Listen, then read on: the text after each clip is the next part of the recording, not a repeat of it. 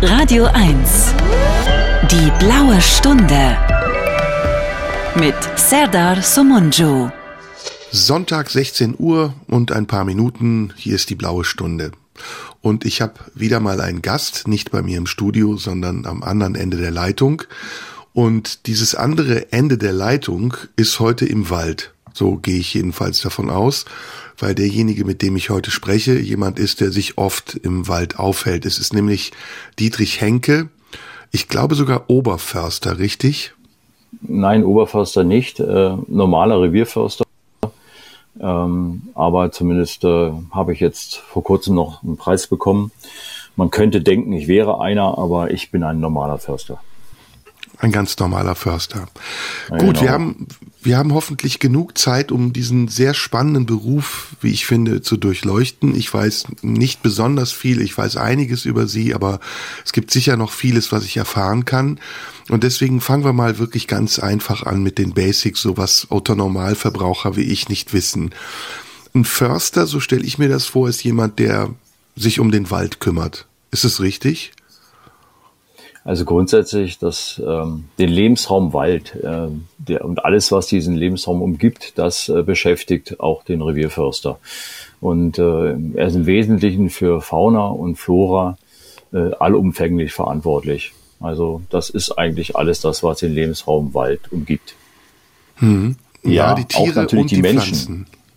Ja, und die Menschen Tiere und auch. Pflanzen und die Menschen auch. Also wir machen ja auch eine Art von Öffentlichkeitsarbeit. Also es gibt ja unheimlich viele Bedürfnisse, die Bedürfnisse, die Menschen haben, an den Wald auch richten. Also die gehen spazieren, sie üben Sport aus, sie gehen Pilze sammeln und also das heißt, wir haben immer auch eine Interaktion mit den Bürgern. Und äh, das macht eigentlich den Forstberuf auch sehr interessant, äh, gerade in der heutigen Zeit, auch mit dem Klimawandel, weil man oftmals einfach äh, bestimmte Dinge erklären muss, die jetzt auch äh, beschleunigt ablaufen. Und von daher betrifft das auch die Bürgerschaft und die Menschen ganz allgemein. Sind Sie so eine Art Waldpolizist? Das kann man sagen, ja. Also, weil es gibt ja auch ein Gesetz, äh, was dieses, was den, den, den Wald letztendlich schützt. Und dieses Gesetz äh, muss ja auch letztendlich eingehalten werden. Das sind Regeln und ähm, die werden natürlich dann auch vom Revierförster in der Form ähm, ähm, behütet und zumindest sorgt man für die Einhaltung, ähm, damit das auch letztendlich in der Form ähm, nicht negativ ähm, sich für den Wald äh, auswirkt. Das heißt, Sie tragen eine Uniform und Sie haben auch eine Befugnis.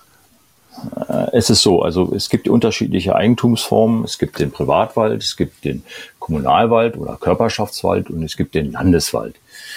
Und der Landeswald ist gleichzusetzen mit dem, mit den Bundesforsten zum Beispiel. Auch Bundeswald gibt's ja auch.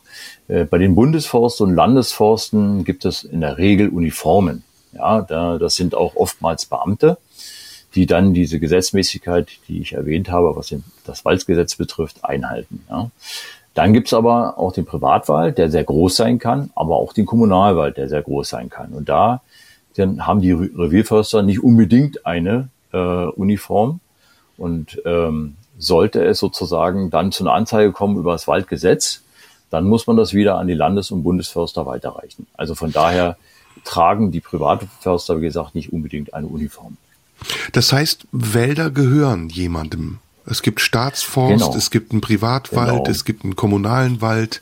Genau. Und kann, kann der Besitzer des Waldes mit dem Wald machen, was er will, oder sind sie ihm übergeordnet, wenn er damit Schindluder treibt? Also es gibt ja deswegen das, das Gesetz, ähm, deswegen kann er es nicht. Im Gesetz, ähm, Paragraph 4 im Land Brandenburg, im Waldgesetz Brandenburgs, gibt es äh, den Paragraphen der ordnungsgemäßen äh, Forstwirtschaft, Waldwirtschaft. Und dort ist festgelegt, ähm, wie zumindest jeder Waldbesitzer sich mit dem Wald äh, auseinanderzusetzen hat, also mit einer ordnungsgemäßen Forstwirtschaft.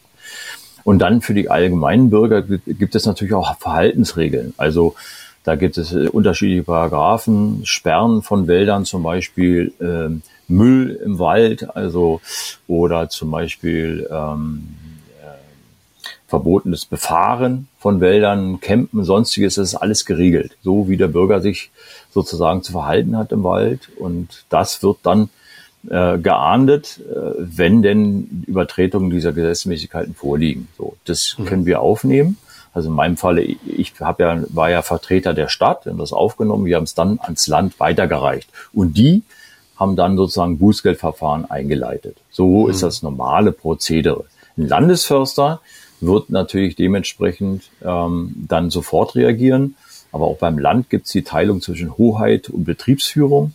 Und die Hoheitsförster sind diejenigen, die dann dieses Bußgeldverfahren einleiten. Das ist so, so ist das viel. geregelt. Ich merke ja. schon, das ist so viel und so kompliziert. Ja. Ich äh, weiß gar nicht, ob es kompliziert ist, aber es ist interessant auf jeden Fall, dass ich hoffe, ja. dass uns die zwei Stunden, die wir haben, ausreichen werden, um wirklich alle Fragen zu klären, die sich stellen. Deswegen fangen wir mal ganz einfach an. Ähm, ab wann ist etwas ein Wald? Wie viele Bäume braucht es, um ein Wald zu sein? Genau. Da gibt es so eine Ausführung zum Waldgesetz zum Beispiel. Ähm, was bezeichnet man als Wald? Also äh, auf Freiflächen, die von Wald umgeben werden, werden mit dazu gezählt, zum Wald zum Beispiel. Ähm, einzelne Bäume im Außenbereich, die keinen zusammenhängenden flächigen Charakter haben, die sind zum Beispiel einfach Bäume im Außenbereich, sind somit nicht zuständig. Also sind wir zumindest ähm, laut Waldgesetz nicht zuständig. Es muss also eine gewisse Flächengröße haben und es muss sozusagen ein, ein Waldinnenklima herrschen. Ja, das sind alles Voraussetzungen, die den Lebensraum Wald charakterisieren.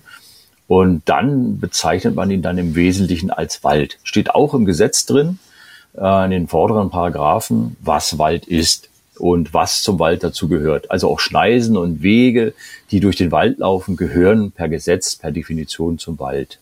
Also ähm, in jedem Bereich, wir haben ja zig Gesetze und so gibt es eben auch ein Gesetz äh, für den Wald und ähm, das ist natürlich dann dementsprechend auch sinnvoll. Wie heißt das Waldgesetz?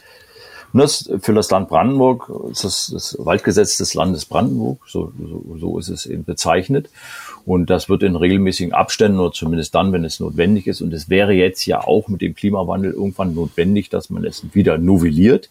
Alle Gesetze können ja dann novelliert werden, wenn bestimmte Dinge überholt sind, die man vielleicht ändern möchte oder der Gegebenheit anpassen möchte. Aber das ist das normale Waldgesetz, gibt es eben auch in jedem anderen Bundesland. Äh, Berlin hat auch ein eigenes Waldgesetz. Also ähm, damit wird sozusagen bezeichnet, wie die Regularien im Wald gegenüber der Bürgerschaft zu laufen haben. Sehr interessant. Dietrich Henke ist bei mir in der blauen Stunde. Wir hören jetzt erstmal ein bisschen Musik und dann reden wir gleich über dieses hochinteressante Thema weiter. Normalerweise machen wir es immer so, dass der Gast Musikvorschläge mitbringt und wir uns dann die Musikvorschläge teilen. Ähm, da ich ihr Alter an der Stimme gar nicht richtig einschätzen kann, aber doch mutig genug sein will, denke ich mal, sie sind so etwas um die 50, 55. Kann das sein? Der bin ich, genau. da bin ich gelandet. Gehen wir nicht ins Detail, dann ähm, Nein. würde ich jetzt mal sagen, Sie sind gar nicht abgeneigt zu Schlagern. Kann das sein? Äh, nicht unbedingt. Also ich bin so der Favorit, äh, ist für mich Chris äh, Stapleton zum Beispiel, solche Sachen, Dire Straits, ja, das ist alles so meine Zeit. Na, dann ist doch wunderbar. Dann hören wir Sultans of Swing von den Dire Straits. Ja, das passt doch schon. Und danach hören wir weiter, was Sie uns zu erzählen haben. Dietrich Henke ist heute bei mir in der blauen Stunde. Er ist ja. Förster.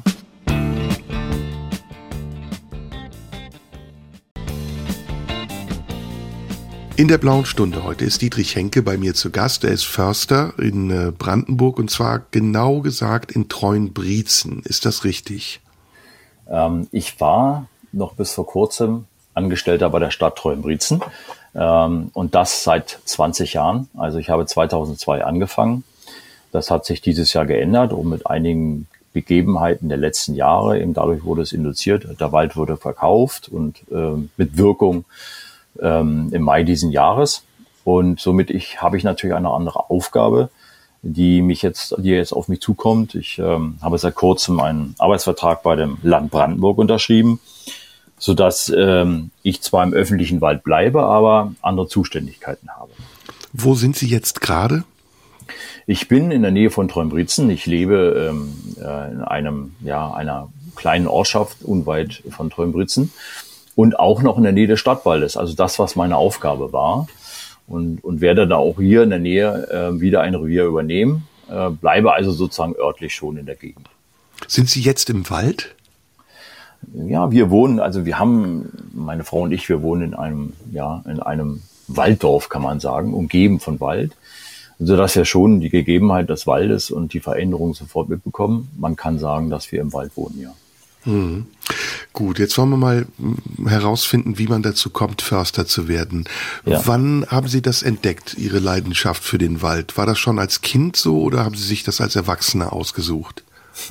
Auf jeden Fall als Kind. Ich glaube, wenn man Förster werden möchte, man ist ähm, wie in so einer Märchenwelt. Also ich bin mit, mein Vater hat mich dazu gebracht. Ich bin mit sechs Jahren auf den Trichter gekommen und er hat mich sozusagen, mein Vater war Jäger und hat mich somit immer in den Wald mit hinausgenommen und meine Großtante hat jede Menge Pilze gesammelt und äh, damals Blaubeeren ohne Ende.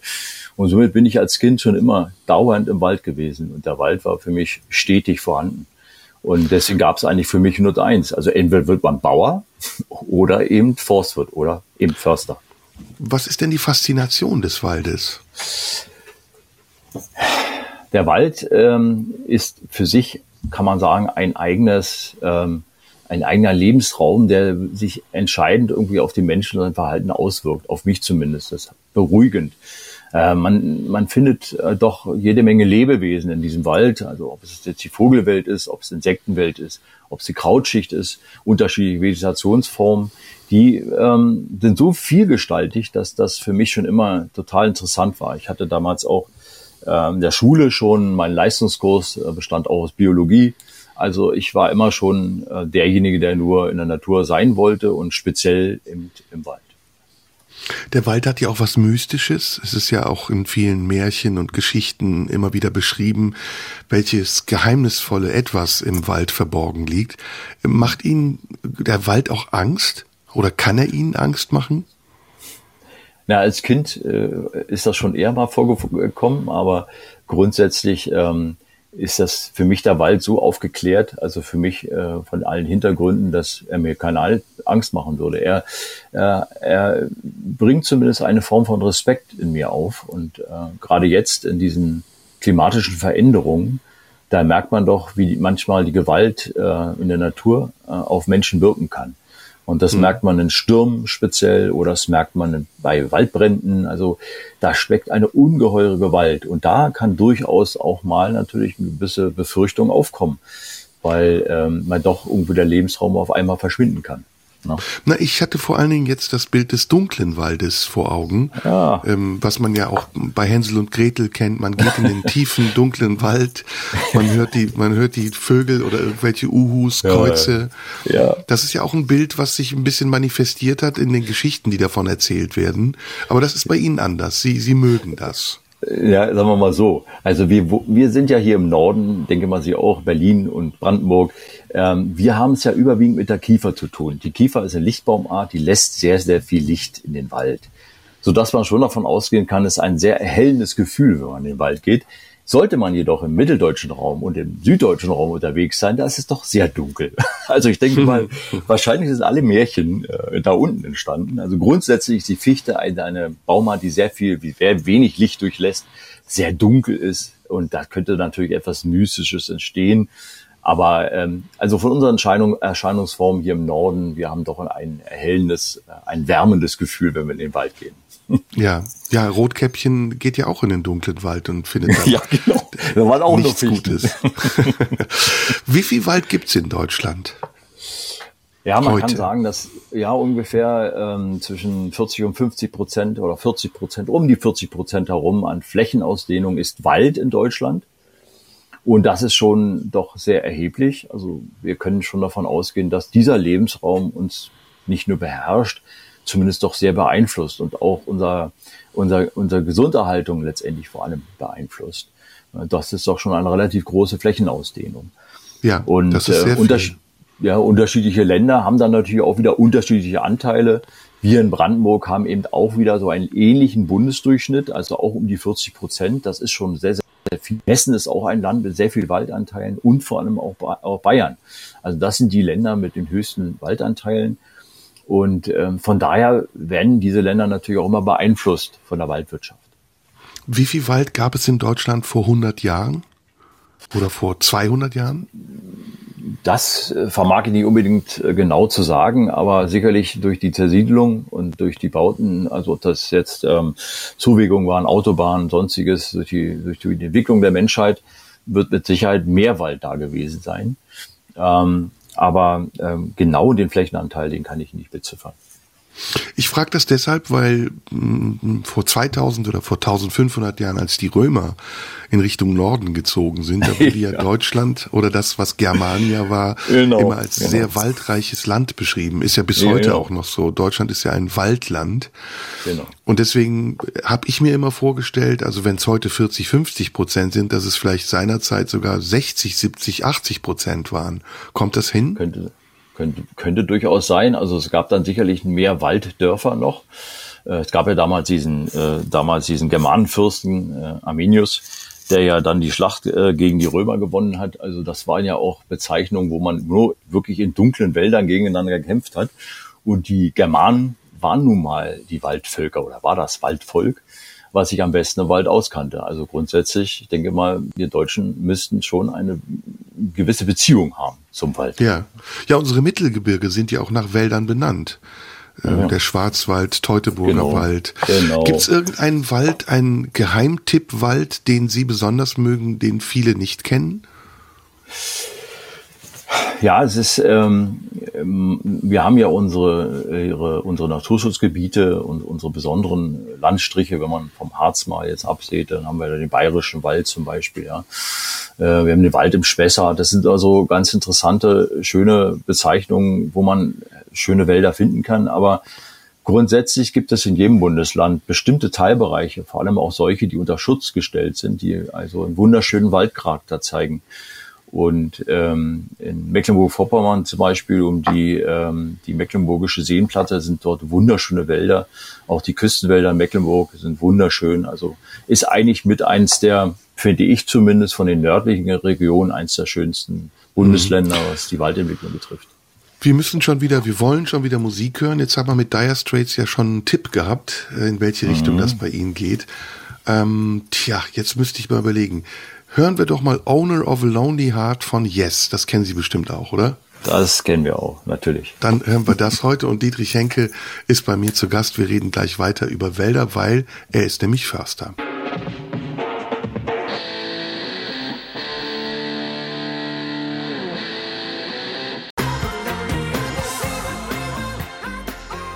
In der blauen Stunde heute ist Dietrich Henke bei mir zu Gast. Er ist Förster und nachdem wir uns an den Basics abarbeiten, was wir auch noch ein bisschen tun werden, kommen wir gleich natürlich auch zur aktuellen Situation im und mit dem deutschen Wald. Aber bleiben wir noch ein bisschen bei der Basis. Sie sind dann irgendwann, weil das Ihre Leidenschaft war, von Kind an Förster geworden. Hm, geht man da auf eine Schule? Studiert man das? Was für einen Abschluss braucht man, um Förster zu werden? Ja, zu der damaligen Zeit gab es zwei Möglichkeiten. Einmal über den zweiten Bildungsweg oder aber auch durch die direkte Hochschulreife, also das Abitur. Ähm, damalige Zeit heißt, Sie sind in der DDR aufgewachsen. Nein, damalige Zeit, weil ich schon so alt bin. Sie meinten so. ja vorhin, ich bin schon etwas über 50 und ja, da bin ich schon ich etwas älter. ja, wunderbar, da haben wir was gemeint. Äh, das ist natürlich so, damals war es eben sehr, sehr schwer, Förster zu werden, muss man sagen. Also ähm, der war sehr überlaufen, sehr begehrt, der Beruf und ähm, man brauchte doch einen sehr, sehr guten Schulabschluss. Und ähm, Damals war bei der Fachhochschule ein Durchschnitt von 1,8 oder 1,6, um eben sofort studieren zu dürfen. Also es ist ein Studium, was man absolvieren muss, wenn auch nur ein Fachhochschulstudium und Abschluss ist dann ähm, ein Diplom Forstingenieur. Und ähm, dann ist es so, dass man üblicherweise sich ähm, zu einem ja zur zweiten äh, Laufbahn beim bei den jeweiligen Ländern beworben hat äh, sozusagen eine Verwaltungslaufbahn des Landes durchlaufen hat und ist dann meistens in diesen Ländern auch angestellt worden als als Revierförster. Was lernt man, man da, aber, was hat man da für Fächer? Also als Förster in der Schule, dann ist natürlich, wenn man erstmal nur studiert, hat man erstmal das Vorstudium oder Grundstudium, da ist es auch Mathematik, Biologie, Chemie, Physik, alle die äh, Fächer, die wir auch in einer normalen Schule haben, allerdings eben ein bisschen detaillierter auf bestimmte Dinge, die man dann später braucht, abgezeichnet. Und dann kommt das Hauptstudium und das besteht in erster Linie zum Beispiel aus äh, Waldbau, ähm, aus Jagd, ähm, aus Waldnutzung, äh, aus Baumkunde Forsteinrichtungen. Auch? sowas? Ja, ja, das wäre zum Beispiel ja auch das, ähm, ähm, ähm, da gibt's die botanische, da gibt's die Botanik, äh, die wir dann natürlich auch absolvieren müssen, wo man alle Sträucher, also alle gehölzartigen Pflanzen kennenlernt, auch die krautartigen. Also man muss schon eine gute Artenkenntnis haben, wenn man als Revierförster nachher den Abschluss macht. Das heißt, wenn Sie durch den Wald gehen oder nicht nur durch den Wald, sondern auch durch die Stadt, erkennen Sie Bäume und Sie können die benennen. Auf jeden Fall, außer solche, die natürlich genetisch beeinflusst worden sind, also anders gezüchtet worden sind. Aber die normalen Baumarten, die wir in natürlicher Art und Weise im Wald vorkommen haben, die erkennt man natürlich sofort als Revierförster. Das ist normal. Erkennen, hm? Ja, erkennen Sie auch anhand der Geräusche, was es für ein Tier ist? Sicher auch das, also normale Laufgeräusche nicht, äh, aber hm. grundsätzlich. Aber Spuren äh, zum Beispiel? Alles, auf jeden Fall auch. Natürlich müssen natürlich auch die ganzen faunistischen Grundsätze beherrschen, also welche Insekten und welche Säugetiere, ja, alles was so im, im Wald und vor allem Vögel, die im Wald einmal leben und vom Wald leben. Und ähm, das müssen wir erkennen. Also alles um den Wald herum. Kennen Sie Ihre Wälder? Also können Sie jeden einzelnen Baum zuordnen oder wissen Sie, wo welcher Baum steht? Also ich habe ja 20 Jahre bei der Stadt Treuenbrietzen als Förster gearbeitet und in den 20 Jahren, glaube ich, ist man den gesamten Forst, also ich hatte 1900 Hektar, die, den Forst ist man, glaube ich, mindestens fünfmal komplett abgelaufen. Dadurch ähm, kennt man wirklich fast jeden Baum. Also man kennt die Entwicklung der unterschiedlichsten Bestände. Man sieht, wenn der Wald sich verjüngt an bestimmten Stellen. Nach Sturmereignissen sieht man sofort die Veränderung des Waldes und kann sie einschätzen. Muss auch letztendlich die Entwicklung des Waldes ein wenig lesen können. Und daran liegt ja auch das Geheimnisvolle, dass man weiß, wie man mit dem Wald dann herumgeht. Denn die Natur zu lesen, das ist, glaube ich, der Schlüssel, den wir Förster auch haben müssen. Und dann funktioniert das auch etwas besser. Also sind Sie nicht nur ein Waldpolizist, sondern auch ein Waldarzt?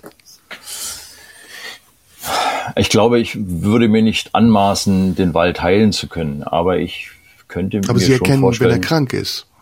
Ich erkenne, wenn er krank ist und ich könnte mir vorstellen, wie ich ihn unterstütze dabei, wieder zu gesunden. Das schon. Aber ich könnte jetzt nicht aktiv eingreifen, weil die Naturprozesse doch für sich ablaufen und ökologischen Grundsätzen unterliegen.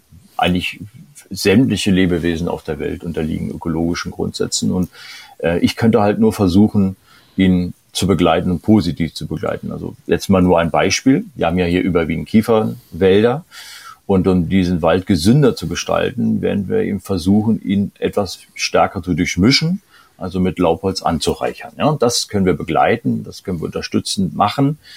Und das wollen wir in erster Linie mit natürlichen Abläufen. Also nicht künstlich, so dass wir extrem aktiv werden, sondern dass wir versuchen, die Natur in seiner Entwicklung eben zu unterstützen. Können Sie auch entscheiden, ob Bäume gefällt werden müssen? Genau, da gehört ja dann auch, das ist auch ein Teil. Es ist also nicht nur die Aufnahme von Naturvorgängen oder Arten, sondern wir, wir nutzen ja auch den Wald. Das heißt, wir haben ja unterschiedliche Funktionen des Waldes und da gehört die Nutzfunktion auch dazu. Und dort ist es so, dass wir schon wissen, wie viel Holz wir im Wald stehen haben. Das ist meistens auf eine gewisse Flächengröße begrenzt. Also wir sagen, auf den Hektar stehen so und so viel äh, Festmeter Holz. Und dafür können wir so und so viel nutzen in einem gewissen Zeitraum. Das berechnen wir, Förster, und entnehmen diesen Baum. Also, oder diese Bäume. Die müssen wir vorher natürlich auszeichnen. Dafür braucht man auch einen gewissen Sachverstand, den man natürlich auch im Studium und nachher in praktischer Anwendung auch übt und umsetzt. Das heißt, wenn ich jetzt Holzhändler bin und ich brauche Holz, dann komme ich zu Ihnen oder kann ich mir das einfach holen im Wald? Da das ja dem äh, der Wald in vielerlei Hinsicht dem Eigentum unterworfen ist, hatten wir anfangs besprochen, äh, ist es natürlich wichtig, dass der Eigentümer auch ähm, dann davon weiß, also weil es ja, wenn er sonst Eigentumsrechte, dem man dann äh, entgegenstrebt, wenn man einfach sich Holz rausnimmt, also dann Diebstahl. Ähm, das heißt also, man muss sich schon bei den jeweiligen Eigentümern dann melden, wenn man Holz also haben möchte. Und auch bei kommunalen Wäldern oder Staatswäldern? Auch da. Auch, auch da. Okay. Mhm. Auch da. Also das heißt, ähm, dann wird ähm, der Förster das auszeichnen und gegebenenfalls letztendlich dann sozusagen ähm, den dort Privaten einweisen und dann kann er sich das Holz auch holen. nachdem er es eben bezahlt hat. Und wem verscherbeln Sie das Holz? Also wenn Sie das loswerden wollen, Ihren Freunden ja, ja. oder gibt's da Anträge nein, oder nein, Listen oder wie geht das? Jeder kann letztendlich in den Wald äh, versuchen oder im Wald versuchen, Holz zu erwerben. Er muss eben nur wissen, an wen er sich zu richten hat. Also wie gesagt, Landeswaldung in erster Linie natürlich dann beim Land, bei den jeweiligen Forstämtern des Landes oder den Forstbetrieben. Und beim Bund ist es ähnlich. Und bei den Kommunen, nicht alle Städte haben Wald, aber die, die Wald haben, sind, an die kann man sich natürlich auch richten, wenn man Wald, wenn man Holz kaufen möchte.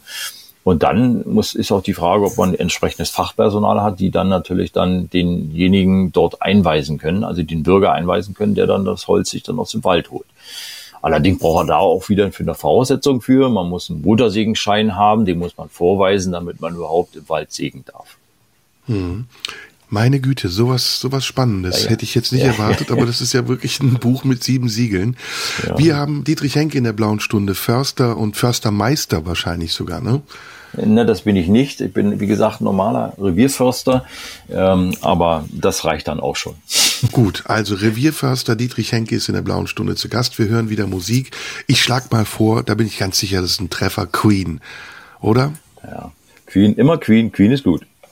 Na gut, dann hören wir Queen. Haben Sie ein besonderes Lied von Queen, was Ihnen gefällt, oder sollen wir einfach We Will Rock You hören? Das wollte ich gerade sozusagen erwähnen. Wir haben es mir aus dem Mund genommen. Dann hören wir es jetzt zusammen hier in der blauen Stunde. Dietrich Henke ist zu Gast und gleich reden wir weiter.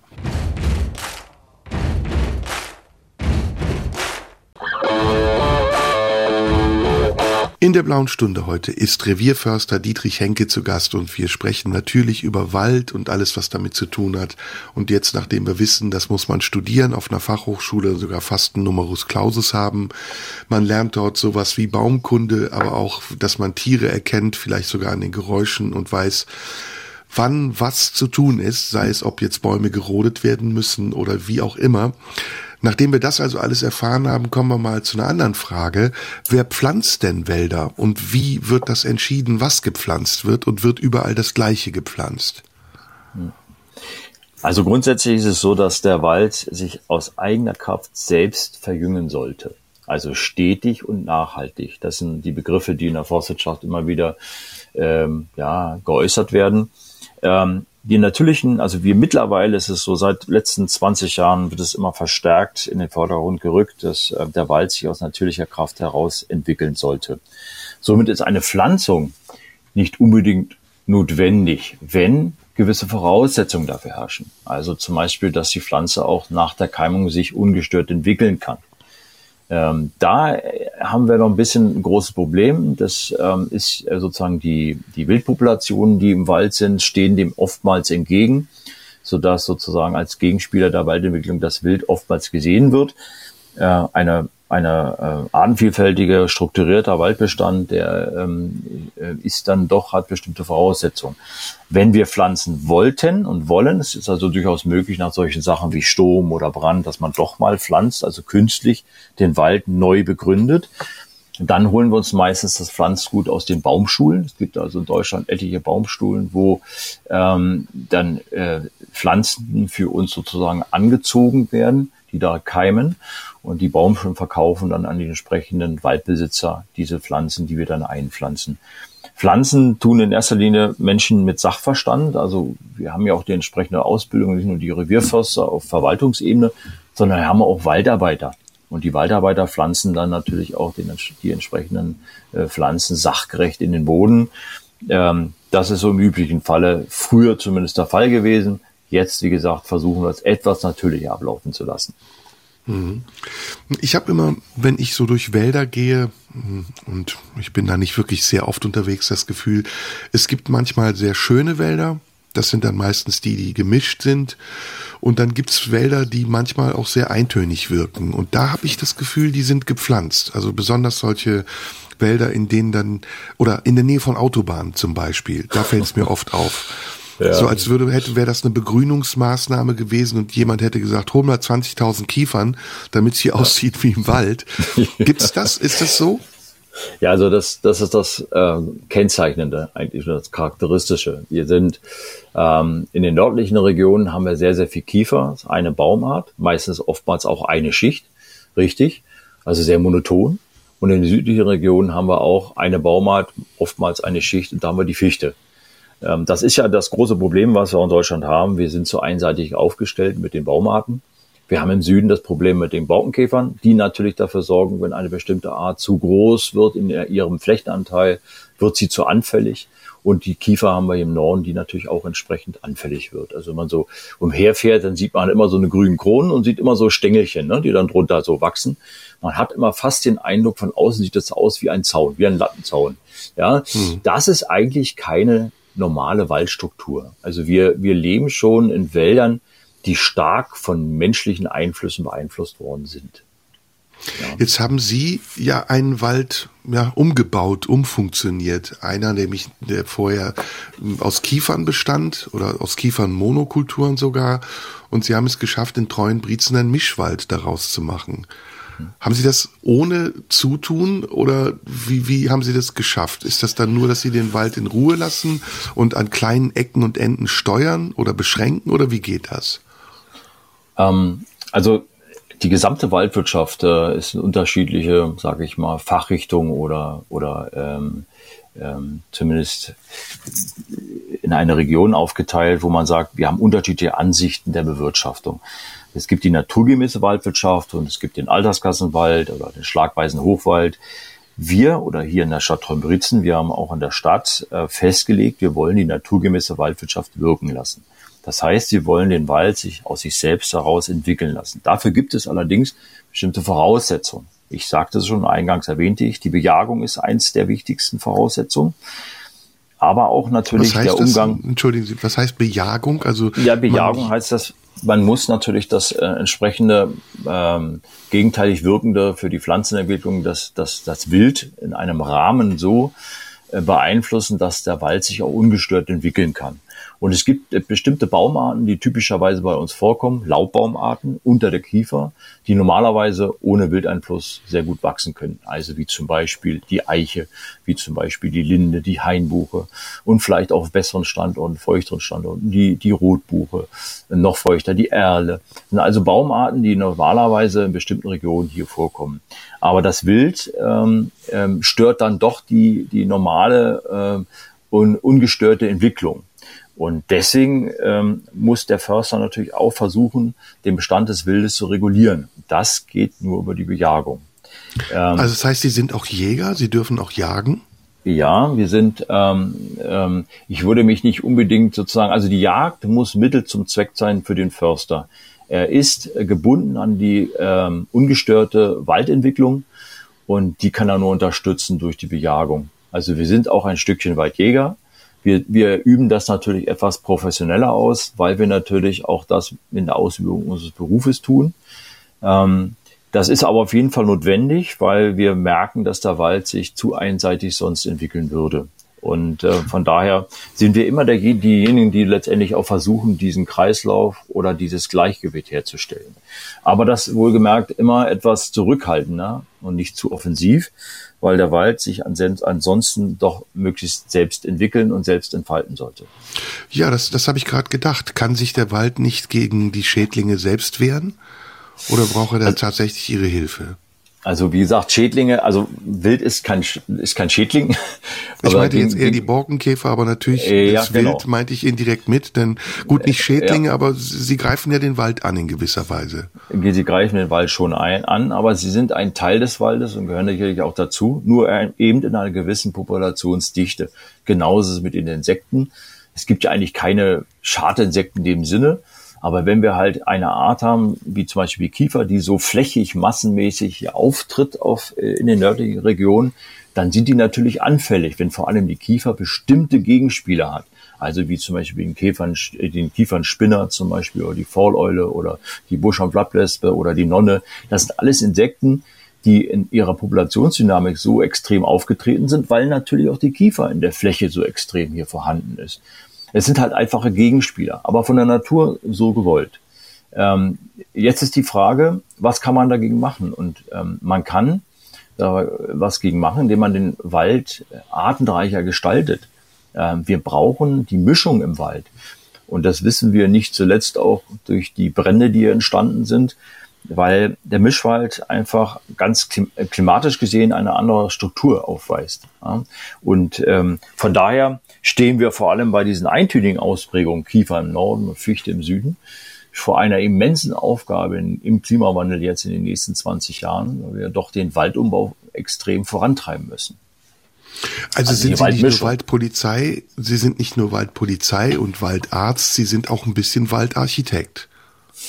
Ja, das kann man so sagen. Allerdings äh, möchte ich der Architekt sein, der mir sozusagen, wo die Gesetzmäßigkeiten von der Natur vorgegeben werden. Also ich möchte dich nicht als Architekt äh, das grundsätzlich mathematisch zusammenrechnen, sondern ich möchte mir das Grundkonstrukt von der Natur vorgeben. Und dann bin ich gerne bereit, als Architekt mitzuwirken. Hm. Das ist wirklich interessant. Immer noch interessant. Es wird noch interessanter, habe ich das Gefühl, denn gleich nach der Pause werden wir sicher über den Klimawandel sprechen, den Sie schon angesprochen haben und der Ihre Arbeit wahrscheinlich auch maßgeblich beeinflusst hat. Jetzt hören wir aber erst noch mal ein bisschen Musik. Ähm, jetzt bin ich eigentlich mit meinem Latein am Ende. Was könnten wir denn noch hören? Mir fallen, ja, Sie haben was auf den Lippen, höre ich? Ja, auf jeden Fall. Wie gesagt, äh, Chris Stapleton, weiß nicht, ob Sie den kennen. Ja? Tennessee Whiskey. Wunderschön. Das Tennessee Whiskey, Chris Stapleton, gute Idee. Toll. Dietrich Henke ist bei mir in der blauen Stunde. Wir hören jetzt ein bisschen Musik, danach kommen die Nachrichten und die Verkehrshinweise und das Wetter und dann sind wir zusammen und sprechen auch hier über das Wetter. Radio 1. Die blaue Stunde mit Serdar Somunju. In der blauen Stunde heute ist Dietrich Henke, Revierförster, ehemals in Treuenbrietzen, jetzt unterwegs in Brandenburg und vor der Pause haben wir viel gesprochen über die Grundlagen der Försterei. Jetzt kommen wir mal über den aktuellen Zustand, nämlich ähm, alles, was mit Klimawandel zu tun hat. Ihr Mikrofon raschelt ein bisschen. Vorsicht, das ist sonst sehr unangenehm. Hm, in den letzten Jahren war es sehr trocken und es gab viele Waldbrände. Erstmal die Frage, wie wirkt sich der Klimawandel auf die Wälder aus? Und das ist ja nicht neu, dieses Problem, das Waldsterben, das war ja so ein Schlagwort der 80er Jahre, 90er Jahre, der saure Regen. Hat der Klimawandel das abgelöst oder geht das einher? Also gibt es unterschiedliche Bedrohungen für den Wald, die immer größer werden und was passiert am Ende? Ähm, der saure Regen, den wir mal hatten, das war eine Form äh, des Waldsterbens, äh, was man durch Filteranlagen auf Industriebauten äh, ähm, relativ gut in den Griff kriegen konnte. Ist zwar immer noch anteilig vorhanden, aber nicht so extrem. Viel, viel schlimmer ist die Entwicklung der klimatischen Voraussetzungen. Und das ist nicht nur lokal begrenzt hier in Deutschland, sondern es ist einfach mal weltweit. Und wir werden uns also, wenn ich noch daran denke, dass man noch vor 15 Jahren darüber diskutiert hat, gibt es denn einen Klimawandel? Diese Diskussionen immer die dazu führen, ähm, die man, also die dazu führen, dass man es bestreitet und man unterschiedliche Ansichten hat. Aber seit ungefähr drei Jahren sagen wir, es gibt einen. Also wir hätten eigentlich schon vor 15 Jahren wissen können, dass er kommt. Wir haben also die ganze Zeit eigentlich immer zu sehr diskutiert. Wir hätten vielleicht etwas frühzeitiger schon beginnen können. Das Problem ist natürlich jetzt, dass wir durch diese schnellen Wandlungen einfach kaum noch in der Lage sind, sofort darauf zu reagieren. Also wenn jetzt propagiert wird, wir wollen den Wald umbauen, dann ist das eine Aufgabe, die wir nicht in drei Jahren hinbekommen, sondern wir brauchen bestimmt ein paar Jahrzehnte, um über bestimmte Ansätze auch umsetzen zu können. Und ähm, deswegen ist es ähm, für mich auch sehr ernüchternd zu wissen, dass aus solchen klimatischen Situationen natürlich auch extreme Witterungsbedingungen entstehen, wie zum Beispiel Stürme, ja, wie zum Beispiel Waldbrände. Und wer einmal sowas miterlebt hat, der weiß, was das für eine Katastrophe, für eine Naturkatastrophe ist. Und damit lernen umzugehen, das wird die große Aufgabe der Zukunft sein. Und das haben wir hier in Treuenbrietzen äh, 2018 stark erfahren können. Selbst in diesem Jahr kam ein zweiter Brand dazu, ein größerer. Also wir, wir leben mittlerweile schon mit solchen Ereignissen. Aber die Frage ist, wie kann der Wald sich aus eigener Kraft, auch wenn man das Prinzip der naturgemäßen Waldwirtschaft verfolgt, wie kann der Wald sich aus eigener Kraft selbst wieder restrukturieren oder entwickeln? Und das ist das absolut Spannende der Gegenwart. Gab es denn Waldbrände nicht immer schon? Also war das vor drei oder vierhundert Jahren anders? Oder Stürme, die gab es doch auch vor vielen hundert Jahren. Wie hat sich der Wald da regeneriert? Ähm, Meistens sind solche Stürme, die entstanden sind, kleinflächiger Art gewesen. Die nennen wir sogenannte Störereignisse im Wald. Dadurch aber, dass wir unterschiedliche, ja, dass wir zum Beispiel im Süden mit der Fichte riesengroße Flächenanteile einer Baumart haben. Die Fichte ist eine flachwurzelnde Baumart, die natürlich auch sehr sturmanfällig ist. Die können halt ganze Bergkuppen, ganze Regionen flachlegen nach einem Sturm. Also die Auswirkungen auf die Natur sind um ein Vielfaches höher. Genauso ist es in Brandsituationen, weil wir eben überall Nadelhölzer haben, überwiegend. Also der Anteil an solchen Bäumen mit ätherischen Ölen im Anteil der, der Nadeln, die explodieren förmlich, wenn Hitzeeinwirkungen auf sie einstreben. Und genau das ist das große Problem, dass dadurch immer größere Naturkatastrophen entstehen. Früher war es etwas kleinflächiger strukturiert. Wir haben auch mehr Laubwaldregionen gehabt. Wir haben im, im Unterstand, also unter der herrschenden Krone, da sprechen wir im Unterstand, haben wir auch schon Laubwald gehabt. Das ist alles etwas anders, weil wir ja unseren Wald ökonomisch ausgerichtet haben, indem wir ihn nur über überwiegend wieder mit Kiefer begründet haben, nachdem wir ihn sozusagen geerntet hatten, klassischer Art damals. Das ähm, ist eben der große Nachteil, den wir jetzt haben. Das ist das Erbe, was wir jetzt letztendlich natürlich auch entsprechend behandeln müssen, dass wir ihn mischen, dass wir ihn artenreicher machen, dass wir ihn strukturierter machen. Der Wald muss also im Erscheinungsbild sich einfach ändern. Und das wird nicht einfach. Äh, wir werden aber versuchen, wie gesagt, die Natur äh, aufzufordern. Das haben wir in Trombritzen gemacht. Das sieht auch sehr schön aus. Wir haben also die Natur auch walten lassen nach dem Sturm. Da gab es ein Forschungsprojekt, was wir hier anberaumt haben und das hat auch wunderschöne Ergebnisse schon gebracht. Und ich denke, dass wir äh, aus Brandenburg heraus auch deutschlandweit dort gute Erkenntnisse äh, veröffentlichen können. Wie kommt es zu einem Waldbrand? Es gibt ja welche, die äh, gelegt werden von Leuten, weshalb auch immer, das werden Sie mir sicher erklären können. Aber wie hm. kommt es zu einem ganz gewöhnlichen Waldbrand und wie entwickelt sich das und was passiert dann genau?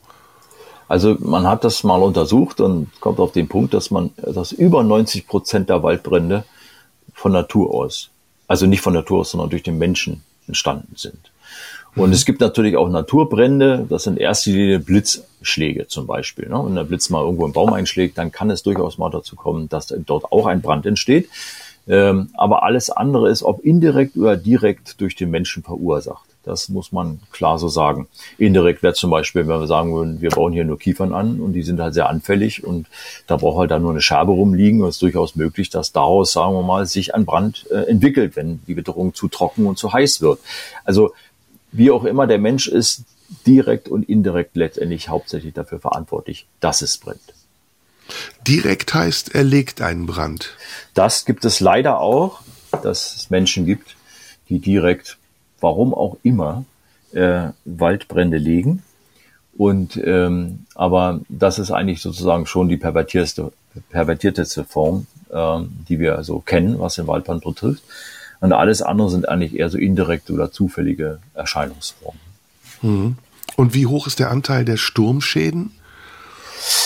Die Stürme hat man auch sehr, wir haben ja immer das große Problem, wir haben ja unterschiedliche Witterungsströmungen im Laufe des, des äh, der Jahreszeiten dass wir so Extreme zum Beispiel im, ähm, im Frühjahr erleben wir das immer wieder. Es kommt so eine Trockenheit, es ist relativ kühl, natürlich nicht zu, zu kalt und ganz plötzlich, meistens im April, kommt die Hitze.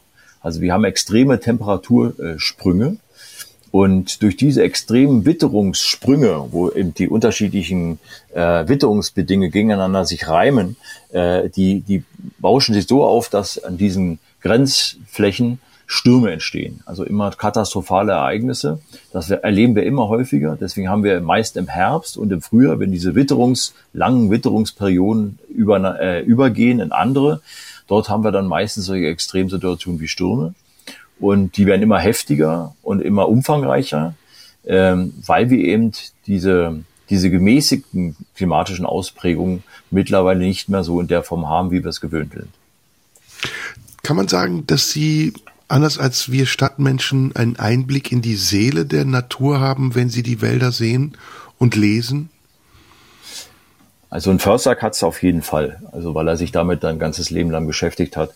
Aber vor allem auch die Landbevölkerung hat es, weil sie natürlich auch mit dem Wald groß geworden ist. Nicht nur mit dem Wald, sondern auch mit der Landwirtschaft. Man hat einfach einen anderen Bezug zu den Jahreszeiten, zum Wechsel der Jahreszeiten und zu den Naturvorgängen man lebt eben mit der Natur, wenn man auf dem Land lebt. Das ist einfach so.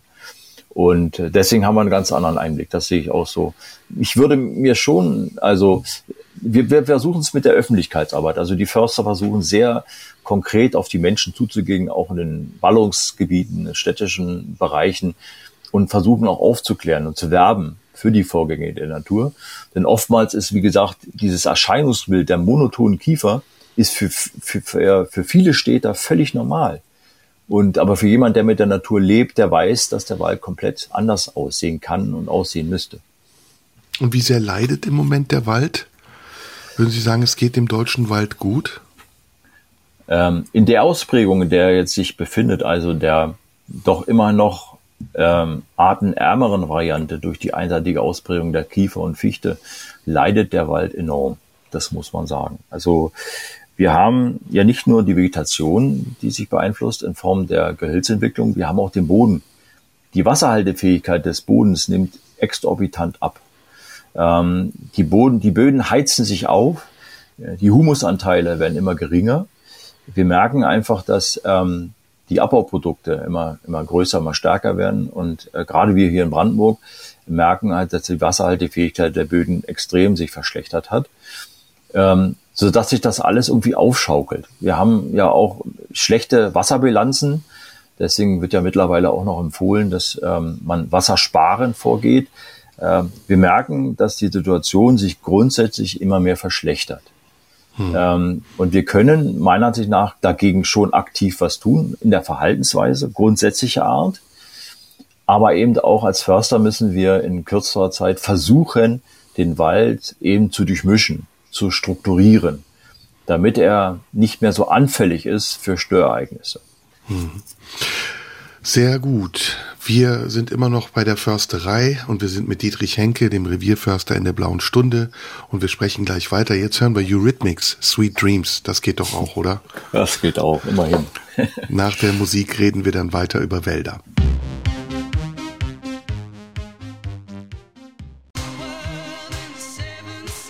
In der blauen Stunde ist Dietrich Henke, Revierförster. Und wir sprachen vor der Musik über Waldbrände. Und jetzt gehen wir mal ein bisschen auf einen anderen Kontinent, nämlich äh, nach Südamerika. Da gibt's ja den Amazonas, den Regenwald. Und da wird ja auch sehr viel drüber gesprochen, dass der Regenwald abgeholzt wird und welche fatalen Auswirkungen das auf die Natur und das Gleichgewicht der Natur hat. Simpel gefragt, was passiert, wenn wir immer weniger Wald immer weniger gesunden Wald haben. Wie wirkt sich das auf uns aus? Ähm, es wird schon, das muss man, da muss man sich im Klaren sein, äh, verheerende Auswirkungen auf uns Menschen haben, auf die gesamte Menschheit. Der Wald, ähm, durch die Bildung von Biomasse, äh, speichert er Kohlenstoff. Und das ist ein natürlicher Vorgang. Und sollte man dieses Kohlenstoff freisetzen, indem man ihn zum Beispiel verbrennt und dadurch Kohlen, Dioxid in, in die Atmosphäre sozusagen verbringt. Dann kommt es zur Aufheizung, das wissen wir. Wir haben den Klimaeffekt, die weitere Aufwärmung. Äh, wir werden einfach solche klimatischen Extreme haben, dass wir Temperaturen bekommen werden, die wir Menschen so in der Form gar nicht mehr aushalten. Und wir werden Wasserknappheit verspüren. Wir werden auch das Ansteigen der Ozeane, alles das, was wir eigentlich schon seit 20 Jahren wissen oder was wir vermuten, das wird schon kommen. Die Frage ist, wie stark wird es kommen? Und deswegen gibt es ja dieses 1,5 und 2 Grad Ziel. Ich glaube nicht, dass wir mit diesen Kriterien, die wir an den Tag legen, ähm, diese 1,5 oder 2 Grad halten werden. Ich glaube, es wird schon etwas verheerender werden, weil wir nicht so flexibel auf die Veränderung reagieren können, leider. Ähm, das ist sehr nüchtern, das kann ich auch so zugeben. Allerdings, denke ich mal, sind wir Mensch genug, um zu wissen, dass wir uns auch aus jeder Katastrophe wieder herausziehen können. Und ähm, ich denke, jetzt ist es auch Zeit, dass wir es angehen. Und der Wald, wenn man es äh, weltweit sieht, äh, schwindet immer mehr in seinen Anteilen. Und es ist erschreckend genug. Und deswegen ist es wichtig für uns, ihn da, wo es geht, wieder neu zu begründen oder ihn zu unterstützen, indem wir ihn versuchen zu strukturieren. Wie ist das in, Südamerika, im Amazonas? Da wird ja reihenweise abgeholzt ähm, und das bringt ja das gesamte Ökosystem durcheinander. Kann, können Sie das beschreiben? Was, also die Folgen haben wir ja jetzt gehört, der Klimawandel und der Anstieg des Meeresspiegels etc. und so weiter und so fort. Aber hat das nicht auch auf die Menschen, auf die Industrie, auf die Kultur einen Einfluss, wenn so ein wichtiger Lebensraum wie der Wald plötzlich verschwindet? Ja, es ist immer die Frage, ich kenne mich nur zu wenig in den Zivilisationen dort vor Ort aus, aber wir sind ja am meisten native Völker. Das sind die, die mit, dem, mit der Natur leben. Und ähm, grundsätzlich merkt man schon, wenn man die Globalisierung sich mal vor Augen hält, viele wollen eine Verbesserung ihres Lebens und sehen es auch überall, ob nun im Fernsehen oder auf dem Smartphone und überall und haben das Streben natürlich genauso gut zu leben wie meinetwegen Industrieländer. Und man merkt halt, dass man dann auch versucht, ähm, dieses Streben in, äh, in Realität umsetzen zu wollen zu können. Und ähm, deswegen gibt es sowas wie Brandrodung und sonstiges. Man macht sich, glaube ich, in der Gegend gar nicht so den Kopf, ähm, was daraus ökologisch entsteht, was das für eine Folge hat. Man möchte halt wahrscheinlich nur etwas bisschen besser leben. Und das kann man auch ein Stückchen weit, wenn man die Menschen dort ähm, erlebt, auch verstehen. Nur die Folge ist verheerend für uns Menschen auf der ganzen Welt. Besser leben heißt, ähm, diese Flächen, die dann frei werden, werden genutzt für den Anbau von Monokulturen, irgendwelcher Dinge, die gebraucht werden. Also man hört ja auch immer wieder zum Beispiel Soja. Zum Beispiel. Sowas. Sehr das erschreckend. Wird massenweise, sehr genau. erschreckend wird massenweise angebaut. Paradoxerweise landet es dann ja oft auch äh, in Biomärkten und vermittelt den Leuten das Gefühl, dass es ausschließlich gesund sei. Aber es hat auch die Nebenwirkung für die Natur sehr schädlich zu sein. Was noch schlimmer ist, dass ähm, diese Soja auch verwendet wird als Viehfutter und ähm, dass wir sozusagen das, was wir als Fleisch konsumieren, äh, im Vorfeld natürlich auch erstmal einen gewissen Futtermittelanteil äh, braucht. Und dieses Futtermittel wird ähm, an, und diese Futtermittel werden angebaut in diesen Amas, äh, Amazonas-Regionen in Form von Soja. Und das ist natürlich ähm, ein Kreislauf, der eben einfach mal nicht gut ist. Und die Frage mu muss eben sein, sind wir auch in der Lage als Menschheit, egal wo wir jetzt tätig sind, unsere Ansprüche auch in den Nahrungsmitteln und unseren Überfluss, ob wir den nicht in irgendeiner Weise zurückschrauben können. Könnte man jetzt nicht einfach sagen, gut, wir pflanzen neue Bäume und dann ist das Problem bewältigt? Ein Ökosystem wie der Wald äh, entsteht über Jahrhunderte. Und wir können wohl Bäume pflanzen. Und sie haben auch den direkten Einfluss, dass sie eben ähm, Kohlendioxid sozusagen ähm, aufnehmen, also Kohlenstoff speichern und Sauerstoff abgeben. Das ist im Vereinfachten natürlich auch der Prozess, der weiterhin abläuft. Aber ein Waldökosystem ist was, was ganz anderes, es ist viel größer, ist viel organischer. Es hat halt viel, viel Wirkung und viel Funktionen, äh, die auf den Menschen positiv wirken. Und nicht nur das, die äh, bloße Kohlenstoffspeicherung, da gehört auch äh, Staubfilterung und sonstige Bodenfilterung dazu. Und ein intaktes Ökosystem ist ein System, was nicht unbedingt gestört werden kann durch äußere Einflüsse. Deswegen ähm, wird das Baumpflanzen immer nur ein Anfang sein, aber ein Anfang hin zur besseren Entwicklung. Man sollte natürlich schon versuchen, nicht jede Fläche zu nutzen, indem man da aus, aus Wald oder aus Wiese Ackerflächen macht, sondern man sollte natürlich schon versuchen, den Waldanteil zu erhalten oder zu mehren. Das ist auch eines der größten Prinzipien, die wir über die Waldgesetze natürlich immer wieder in die Öffentlichkeit bringen. Das ist natürlich äh, eines der wichtigsten Prinzipien, außer Frage. Aber wie gesagt, nur mit dem reinen Pflanzen werden wir nicht äh, essentiell viel ändern. Das heißt, ein Wald, der einmal zerstört ist, der lässt sich nicht einfach so wieder aufbauen. Es ist leider so, nicht so einfach. Aber die Natur holt sich ja ihre Bereiche immer wieder zurück. Die Natur, wenn man sie, das sieht man auch nach Tschernobyl zum Beispiel, in, diesen Regionen, wo die Menschen ausgezogen sind aufgrund der radioaktiven Verseuchung, wenn man überlegt, wie da die Natur sich das, die Zersiedlung wieder zurückgeholt hat und wie natürlich sich der ganze Waldaufbau dort umgesetzt hat, ist faszinierend. Also die Natur ist schon in der Lage, sich ähm, aus diesen katastrophalen Ereignissen heraus auch wieder selbst zu erneuern, zu entwickeln, zu strukturieren, wenn die Störereignisse der Menschen gering gehalten werden. Also das ist schon sehr, sehr interessant. Das heißt, Sie sind jetzt nicht nur, was haben wir alles, Waldpolizist, Waldarzt, Waldarchitekt, sondern jetzt sind Sie auch Waldphilosoph.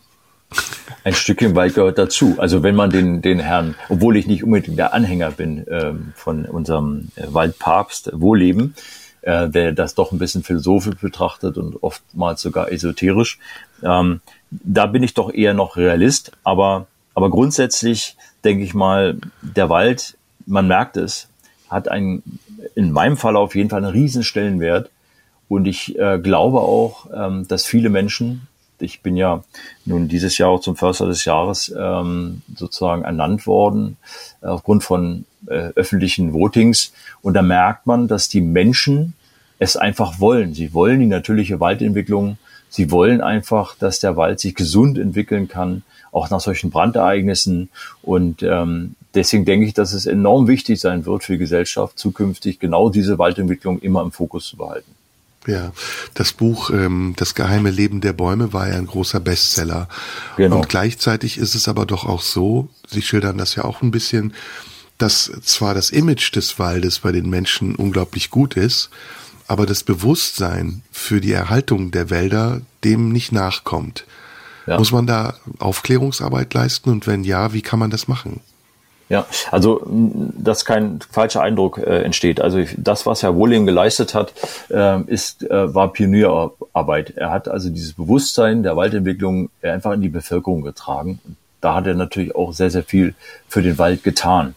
Aber es gibt eben auch so viele andere, die ähm, einfach versuchen, ähm, den Menschen genau diese Wichtigkeit, die ja auf sie zukommen wird, die Erhaltung des Waldes und den Aufbau des Waldes, ähm, dass das in die Öffentlichkeit getragen wird und da jeder, der sich dafür einsetzt, äh, ist zu begrüßen.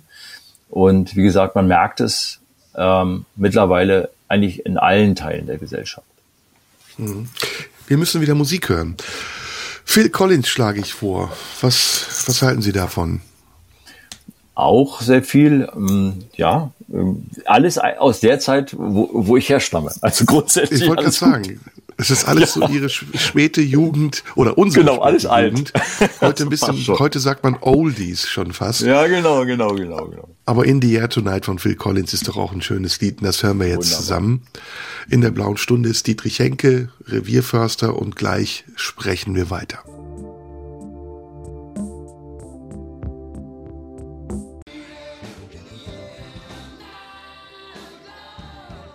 In der blauen Stunde heute ist Dietrich Henke, Revierförster, mit dem ich über Wälder spreche.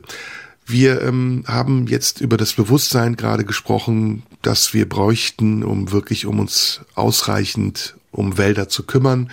Und um dieses Bewusstsein vielleicht zu schärfen, gab es in der letzten Regierung ja einen Waldbeauftragten.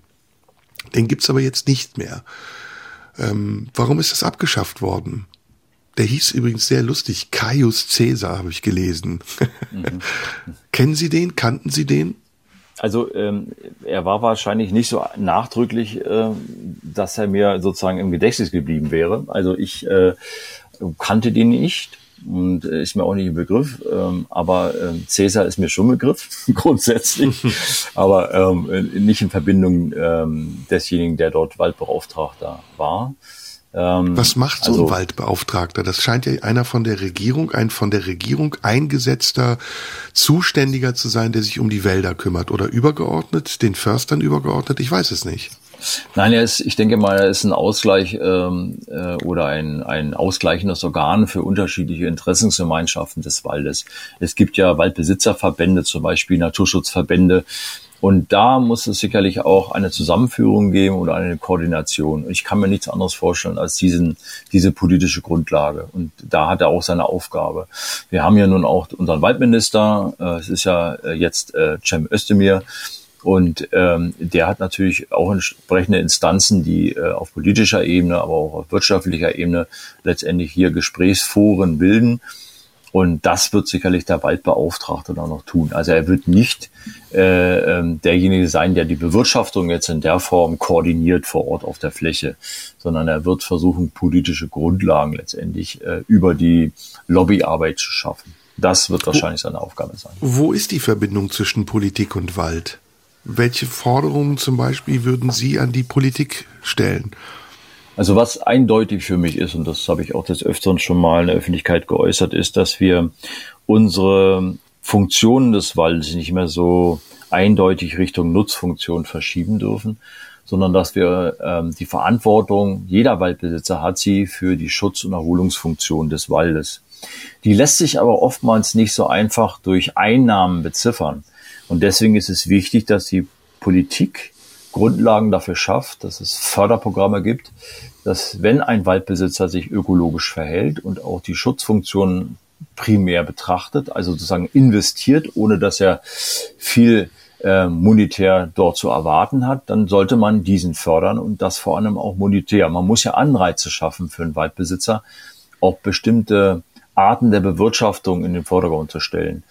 Die Landesverwaltungen wollen alle naturgemäß wirtschaften. Das ist auch sinnig und gut, gerade in, in den Zeiten des Klimawandels.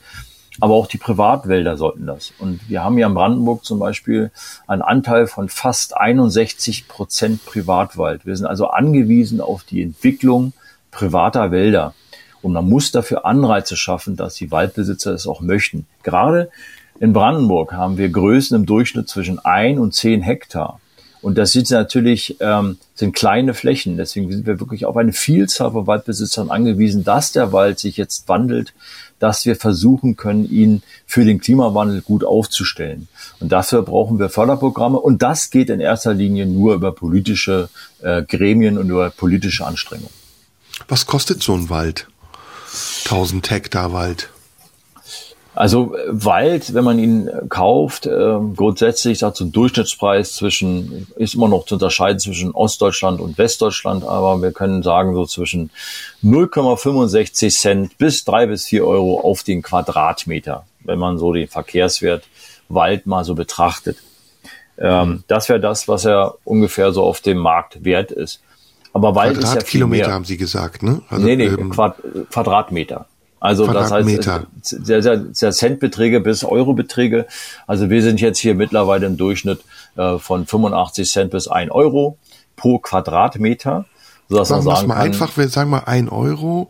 Ähm, 1 Euro wären 10.000 wären 10.000 äh, Euro, weil ein Hektar 10.000 Quadratmeter hat. Genau, so, 10.000 und dann 1.000 mal 10.000, boah, das ist ganz schön teuer. Ja, ja, ja das, die, das ist natürlich auch, weil wir auch wissen, was der Wald ist ja im Wert gestiegen, obwohl wir äh, große Risikofaktoren mittlerweile haben. Aber äh, wir merken auch, der Stadtwald Treumbrezen wurde ja auch nicht ohne Grund von einem Großindustriellen gekauft. Es gibt wirtschaftliche Interessen, die man Welche? mittlerweile ausleben möchte.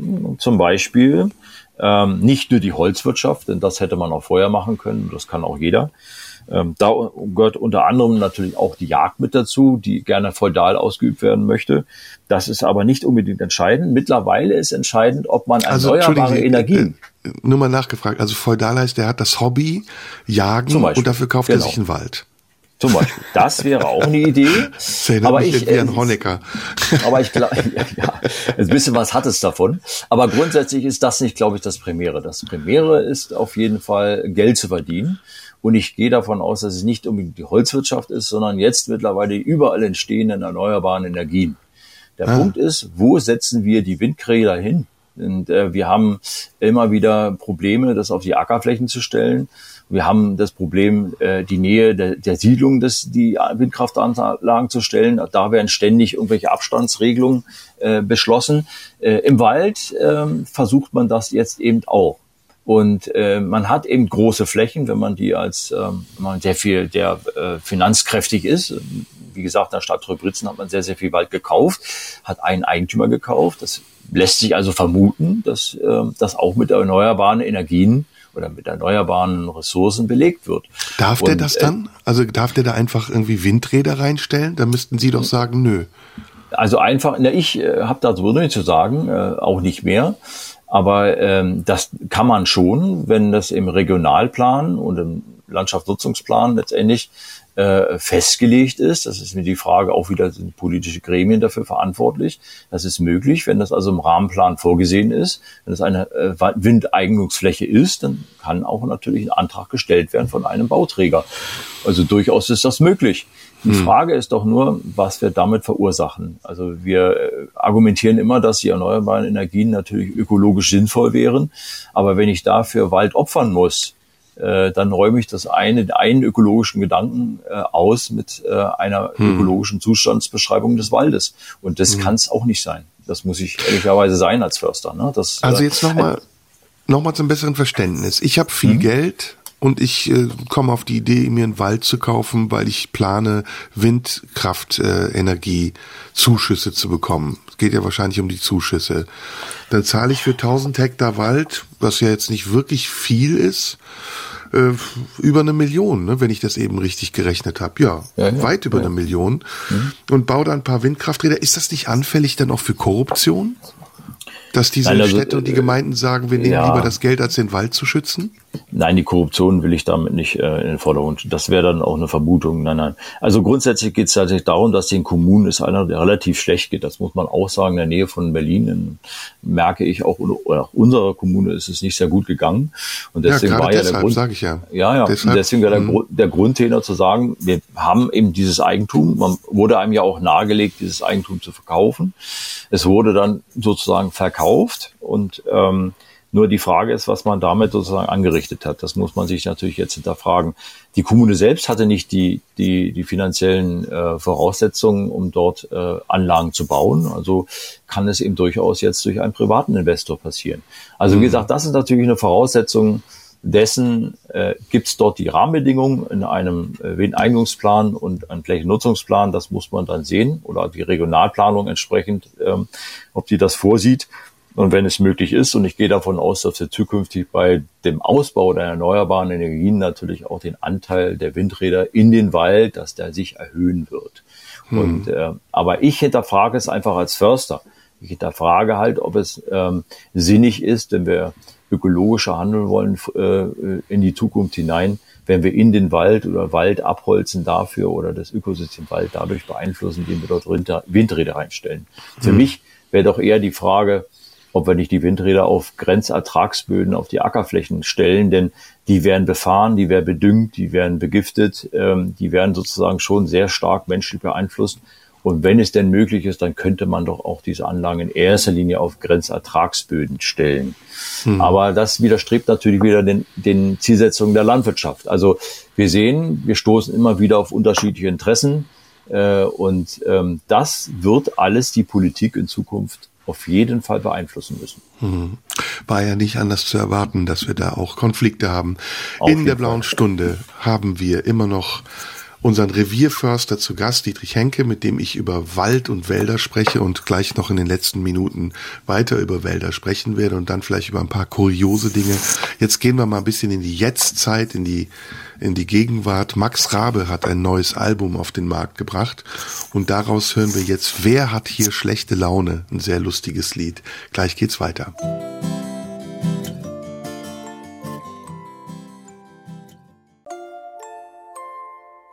In der blauen Stunde in den letzten Minuten ist immer noch Dietrich Henke, Revierförster, früher aus Treuenbrietzen, jetzt in Brandenburg unterwegs. Und wir reden über Wälder. Und es gibt da ein paar kuriose Dinge, die Menschen, die zu Hause einen Kamin haben, werden das wissen. Holz ist im Moment Mangelware und ähm, kostet auch einiges. Und gerade jetzt auch in Zeiten der Energiekrise und der immer teurer werdenden Preise für Gas kommen wahrscheinlich einige auf die Idee, einfach in den Wald zu gehen und Holz zu klauen. Und wir haben ja schon eben gesagt, das darf man nicht einfach so ohne weiteres. Und deswegen habe ich gehört und gelesen, dass es inzwischen sogar GPS-Tracker gibt für Baumstämme, um Diebstahl zu begegnen.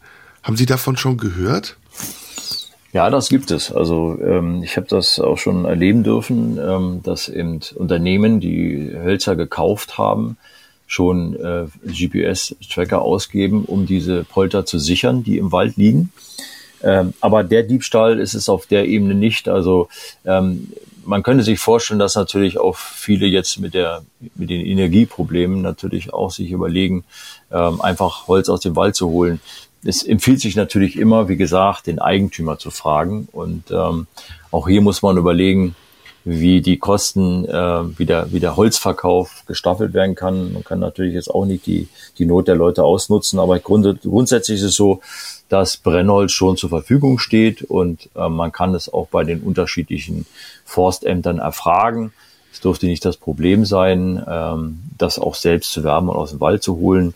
Ähm, natürlich ist es so, dass wenn die Menschen in Not kommen, dass sie natürlich oftmals vielleicht auch meinen, äh, sie könnten sich es einfach nehmen dem stehen natürlich entsprechende Gesetzgebungen äh, entgegen. Das, äh, das können wir ja in vieler Hinsicht, egal wo, auch nicht machen. Also von daher ähm, ist das äh, eine Sache, die jetzt auch kein Kavaliersdelikt mehr ist. Ne? Sie sind Förster des Jahres, haben Sie eben gesagt. Ja. Und zwar gewählt von wahrscheinlich keiner Jury, sondern wer hat Sie gewählt?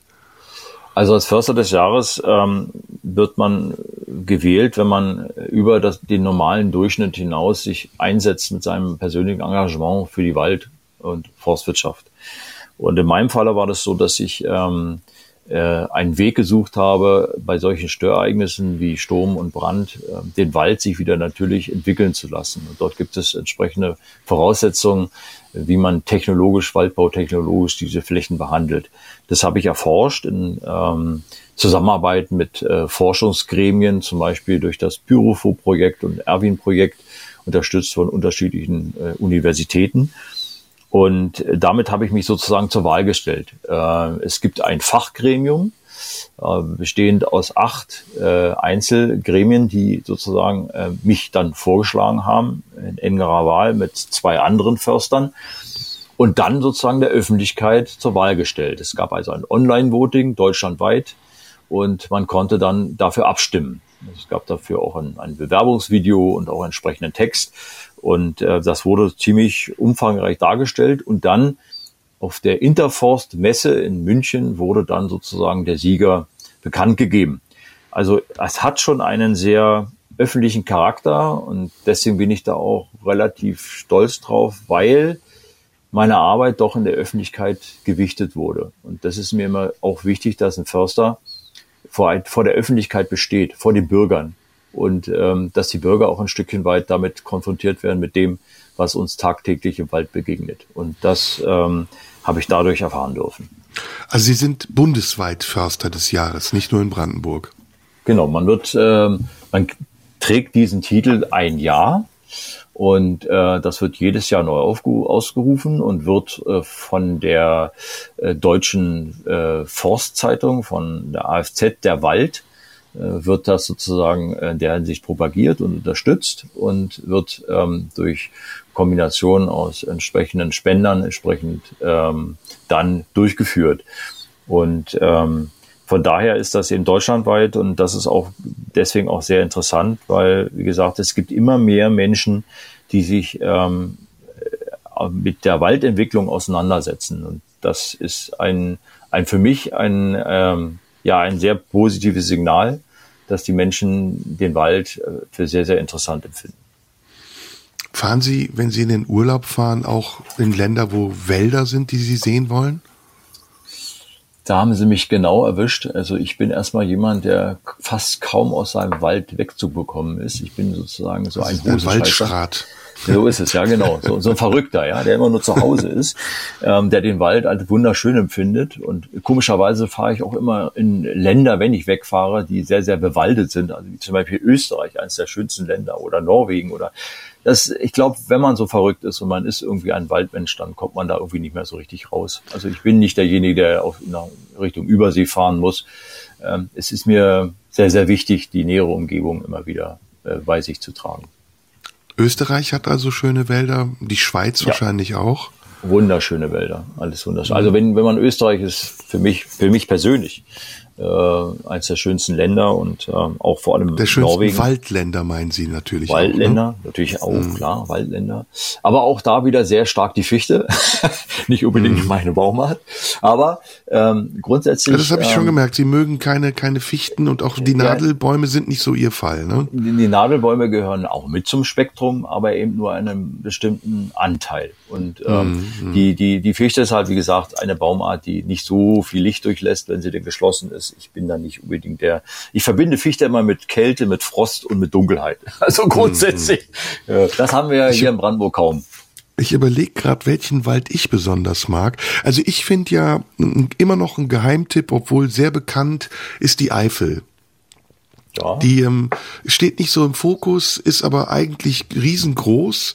Auch das Hunsrück oder der Westerwald, das kennt man zwar, aber es sind so ein bisschen provinzielle Wälder, habe ich das Gefühl. Sind so ein bisschen 70er Jahre Wälder. Genau, der, gehört der Spessart noch mit dazu. Der Spessart, Spessart das Wirtshaus im Spessart, ja, das ist ja, genau, auch so ein genau, 70er genau. Jahre Wald. Genau. genau. Und da haben wir auch wunderschöne Wälder, vor allem wunderschöne Laubwälder, Eichenwälder. Also im Spessart äh, wird das dann doch schon ein bisschen heller. Also Thüringer daher, Wald.